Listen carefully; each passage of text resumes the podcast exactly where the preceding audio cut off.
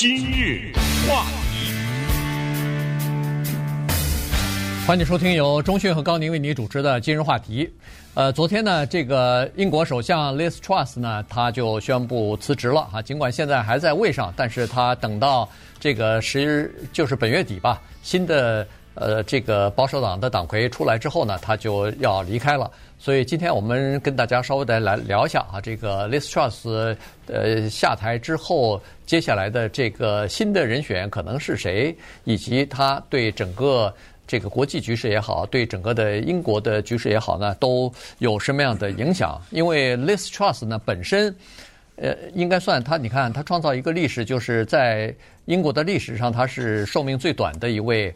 呃，这个首相了哈，那么任职最短啊，不是寿命最短，啊，对，就是 他首相的寿命最短哈，就是他在这个职务上时间最短，嗯、呃，六个星期差不多啊就下来了。那么实际上，他本身呢，在上任的时候也是接了一个非常非常棘手、非常烫手的山芋哈。这个呃，在国际形势上吧，有俄乌战争，有这个呃这全球性的通货膨胀和物价上涨哈，所以这个本身就不太容易上去。再加上欧洲呃，这个和英国之间现在处在一个非常特殊的关系。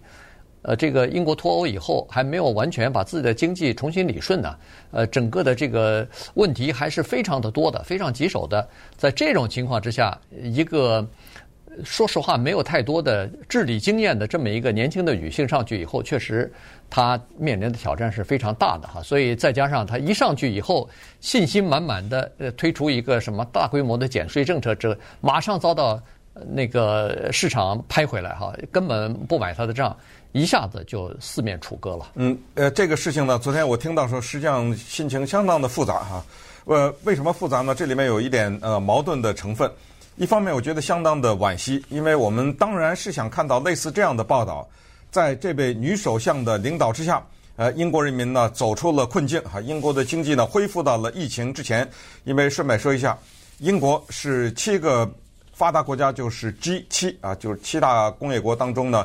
唯一的一个成员国，但是它的经济没有恢复到疫情之前啊，所以这个是令人焦虑的。我们当然希望看到这样的一个报道，就是呢，它振奋了英国人民的各种各样的低迷的情绪，哈，让人们回到了过去的乐观的这种态度，然后带着英国呢和以及对整个世界的经济都产生了很好的帮助啊，等等，解决了苏格兰的问题，呃，解决了和北爱尔兰的问题，解决了脱欧的问题等等。我们希望看到这样的报道。但是，呃，想不到的是呢，我们看到的是一个叫内忧外患的这么一个情况，所以看到这儿呢，就觉得他的这个下台啊，时间这么短，非常为他惋惜。但是反过来呢，同时有一个非常朴素的一种感觉。我们知道英国的议会制度，我们知道他的下台不是老百姓把他轰下去的，他的下台是他本党把他给搞下去的。但是，毕竟这个里面还是有一个信息。呃，值得我们重视这个信息，就是有一定的安慰，就是这种国家它的机制不建筑在个人，也就是说，这个人不行，我不管你是四十五天任职还是三天，该下去就下去。对于 Liz Truss 本人，也体现出了某种程度的担当。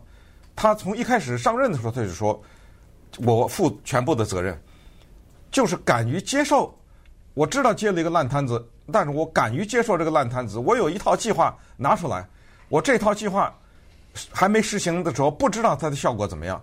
现在四十五天过去了，效果不佳，我辞职。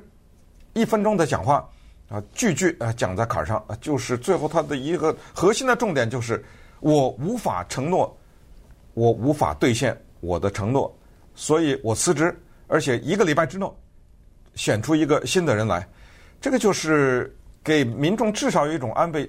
我们知道他接的这个烂摊子是什么？那他接的这个烂摊子就是全球性的这个通货膨胀。英国九月份的通货膨胀百分之十点一，这是一个非常可怕、四十年没有过的一个情况。我们知道英国现在处在一个蠢蠢欲动的乌呃苏格兰要独立的这个情况下，我们知道它的能源受到重挫，因为乌克兰的战争。马上冬天到了哈，我们也知道它的社会安全网啊，它的退休啊，它的健保啊，它的这个地方，呃，受到了冲击。我们也知道英镑大幅度下跌，快跟美元一比一了，对不对？这个是一个不知道多少年都没有见过的一个情况。我我们也知道，由于脱欧产生的接下来面临的长期的一个经济的恢复的过程，要跟欧盟搞好关系，所有的这些，他想了一招，这一招是他跟美国的一个总统叫 Ronald Reagan 学的，就是给富人和大公司减税。后来当他推出了这一招之后，他的名字立刻就给冠成了叫 Trussonomics，或者叫 Trussonomics，Reaganomics，里根或者雷根经济学，他的叫做啊、特拉斯经济学，但是。当他一宣布减税方案之后，市场毫不犹豫的就左右开弓，扇他耳光，所以他开除财政部长，放一个新的上去，但是与事无补，所以辞职吧，他就辞职了。换一个新的财政部长呢，实际上是没办法哈，但这个有人必须要为他的这个经济政策负责任。这时候如果他不辞职，只有财政大臣辞职了，所以呢，就这时候就换了一个。但换了以后呢，其实对他的威信是打击是非常大的，因为新上来这个，呃，这个财政大臣啊，他必须要把整个的，就是提出来还不到一个星期的一个，呃，全面的减税计划，要完全推翻。推翻了以后，这下子等于是打首相一个耳光啊！大家都知道这个是是你 trust 提出来的。现在全部收回了，然后呃，他说坚决呃反对要削减这个呃就是社会福利的计划。结果那个新上任的财政大臣说，马上过了几天说不行，我非常痛苦地做出一个决定，说我以前答应你们的不削减财政计划的这个呃承诺没有没有办法，我必须要削减。所以在这种情况，第二个耳光又打上去了，打到那个 Liz Truss 的身上，所以。在这种情况之下，他等于是威信扫地了。然后，在他辞职的头一天，就是前天的时候，他的内政部长又辞职了。所以你看，党内的一个一个的，等于是又又重现了七月份逼宫逼那个 Boris Johnson 的那个情况哈。那个一大堆辞职。哎，对对对，嗯，除了辞职之外，有好像十几位。就是保守派的议员已经提出来要求他辞职了，就是公开啊，就是公开的表明的。那下面呃正在联联合要集体把他这个弄拱下去的人更多啊，所以呢，可能他实在意识到，在在那个之前他还说呢，我是一个斗士，我不会辞职的。结果没想到话音未落。这个辞职信已经交到那个查尔斯国王的手上了。是，呃，顺便说一下，他们这种保守派啊，他们的理念呢是非常坚定的，就是不能给大公司或者有钱人提很多的税，因为这些人呢，他们制造工业机会，他们制造就业机会，同时呢，他们也对经济的恢复和经济的成长是有帮助的。所以呢，你给他们减税了以后，他们会进行投资，而且呢，可能也会吸引一些来自。外国的投资啊，对整个的经济是有帮助的，这是他一个强烈的理念。所以他一上任以后呢，就提出了在五十年内狂减四百五十英镑、四百五十亿英镑的一个减税的计划。他希望看到的是马上就产生效果。其实，Trump 不是减税了吗？嗯，对不对？其实 Ronald Reagan 不是减税了吗？其实 Bush 就是小 Bush 不是减税了吗？他们都是有这种。民主党、共和党，或者是保守党、工党，他们之间的这种理念之差，就是就是要看当时的那个特殊的经济情况。什么叫做减税？减税就是国家先少拿钱，再多拿钱；减税就是国家拿的钱少了，可是我为的是将来拿更多。因为当我现在拿少了以后，等就业机会多了以后，就业的人多，那个就业的人是不是要交税啊？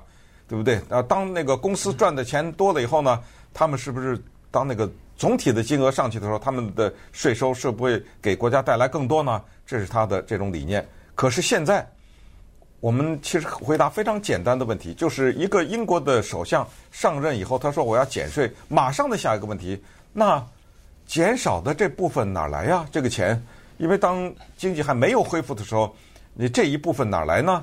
只有一个办法，这个大家可能想一想也就知道了，那就是借，借贷啊。嗯，可是呢，英国的债务这个国债呢是很高的。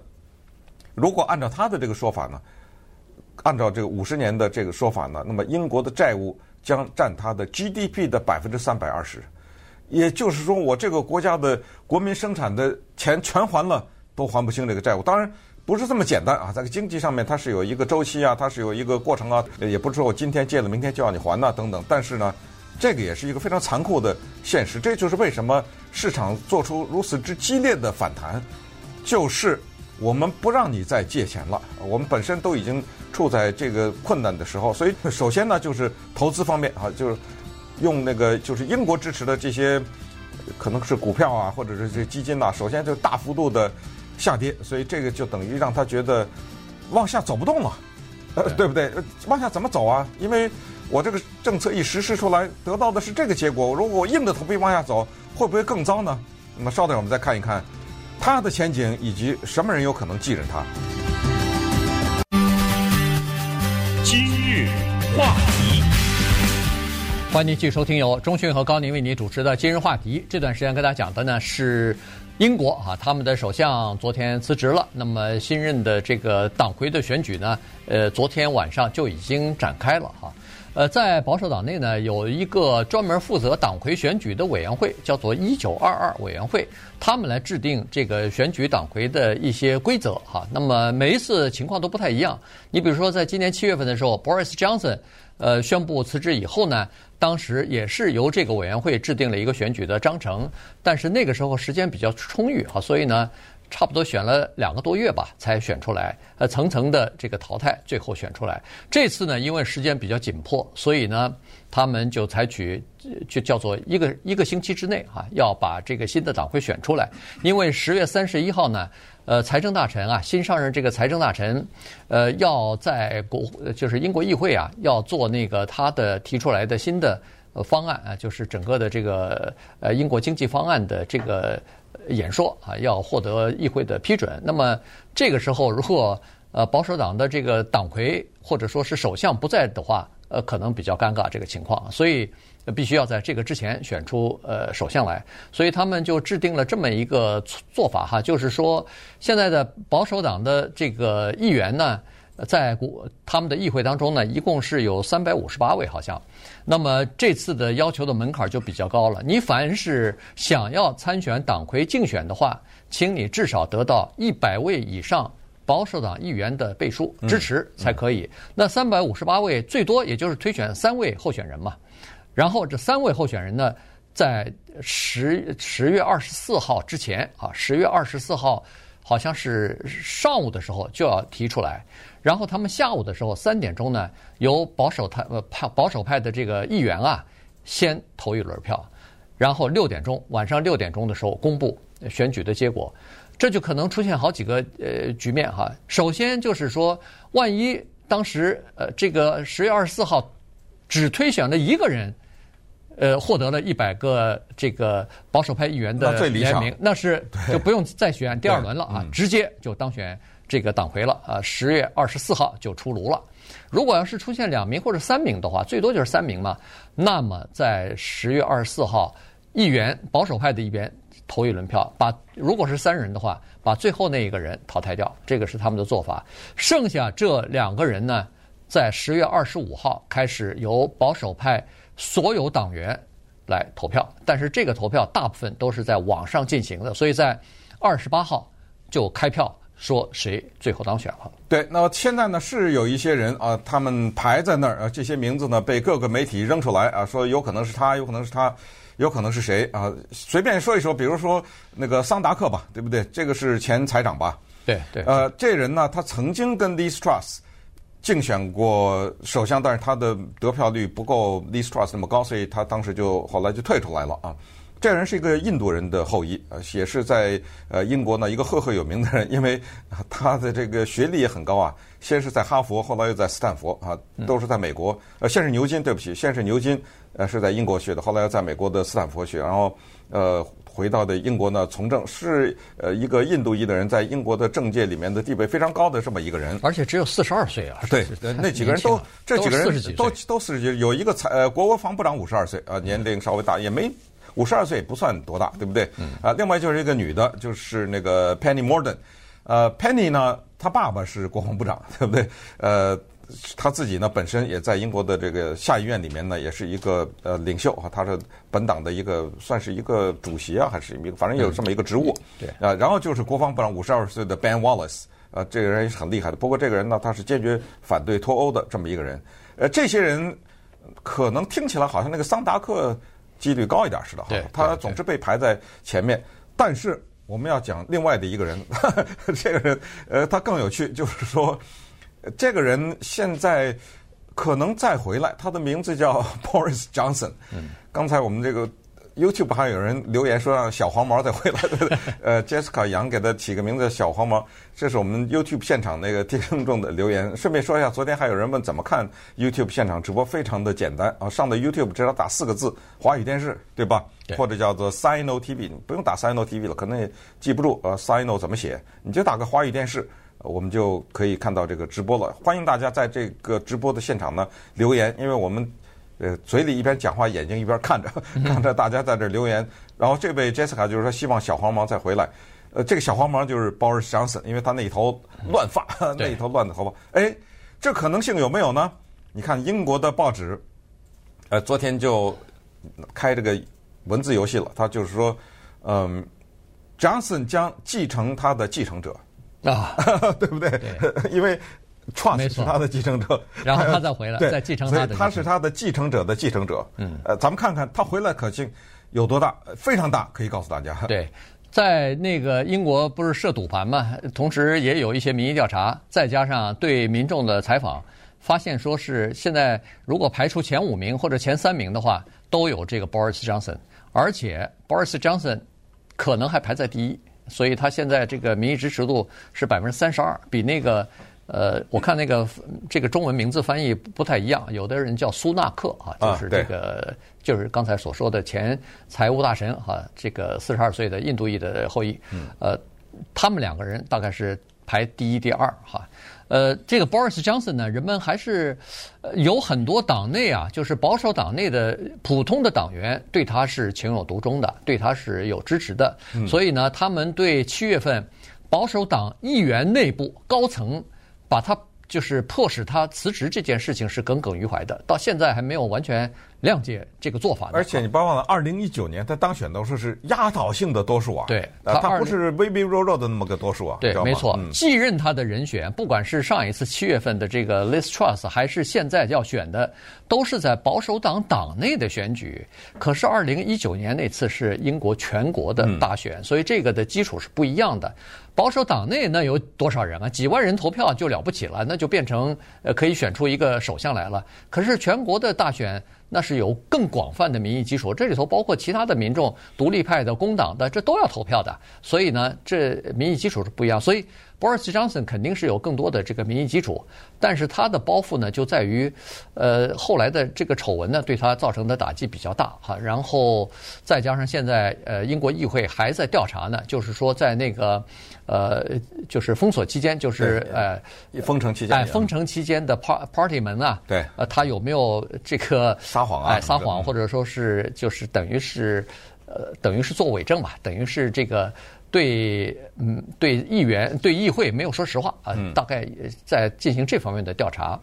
呃，可是呢，一般的老百姓，你看，昨天在英国的各种各样的社群媒体当中，都有 “Bring back Boris” 的这个 呼声就开始出来了 啊，所以呢，这个是挺有意思。而且呢，Boris Johnson 也不知道是不是在他在辞职那一刻就做好打算，说有可能将来还会卷土重来，所以他在当时做退职演就辞职演讲的时候呢，和 Liz Truss 完全不一样。Liz Truss 是短短一分钟。他是洋洋洒洒做了好几十几二十分钟啊！他隶属他当这个政哎，他隶属他当首相的政绩，对，一二三四五，嗯，告诉大家你们别忘了我，对，有可能当你们需要的时候，我还会回来的。呃，关键是我觉得这个人他也许有一些超人的政治敏感度哈，因为他看到国家的危机嘛，他当时说了两个话吧，或者两句话，留下呃令人回味的余地。一个是他在辞职的时候引用了罗马政客 Cincinnatus，引用了他啊。这个罗马的政客这个 Cincinnatus 呢，当年就是离开了以后，后来又呃辉煌的回归啊，这是有这个罗马史上有这么一个记录。同时，他又引用了阿诺施瓦辛格在《Terminator》当中的一句话，叫 “Hasta la vista”，就是这个西班牙语的意思，就是说，呃，咱们回头见，呃，就这意思。嗯、或者只另外一个翻译，我觉得更好，就是我还会回来。嗯，嘿，您这是要走了，怎么会留下这句话呢？哎，这句话你看看，今天就起作用了。顺便说一下，在英国的历史上，这种卷土重来的前科是绝对有的。有一个大家都知道的人，Winston Churchill 啊，丘吉尔，不就是二战以后被选下去了？因为经济不好嘛，对不对？但是呢，人家又回来了。后来，还有一个呃是七十年代的叫 Harold Wilson，呃，这也是英国的一个著名的首相，也是离开一段时间，呃，又回来了。而且这些人都是蛮有作为的人。对，说实话，你。必须得承认，就是呃，不管你喜欢不喜欢 Boris Johnson，他还是一个蛮有作为的人。哎，顺便说一下，他人家还写过过一本关于丘吉尔的专著呢，对不对？嗯，所以他对丘吉尔的这段历史是非常了解的。丘吉尔大家都知道，二战的英雄啊，呃，这个是在民众的选举当中，不管是他身前还是身后的选举当中，一百位最伟大的英国人当中，他是排名第一的。他是在 老百姓心目当中。这个呃形象非常高的哈，非常有威望的这么一个政治家，结果在一九四五年二战胜利之后，战他的他组成的这个战时内阁解散，举行全国大选，大家都认为众众望所归啊，这就等于像当年的华盛顿打 打完独立战争以后选选总统，有谁会认为他当选不了吗？没有想到。他被选下去，而且是惨败啊！对，啊，后来他当然，呃，相当苦涩，但是也写了一篇文章，是说这个才叫做成熟的国家、民主国家的应该有的智慧啊！也就是说，它不能寄托在一个人的成功上面，哪怕他再成功，我们也可以有把他选下去的这个，呃，这个可能性或者是这个做法。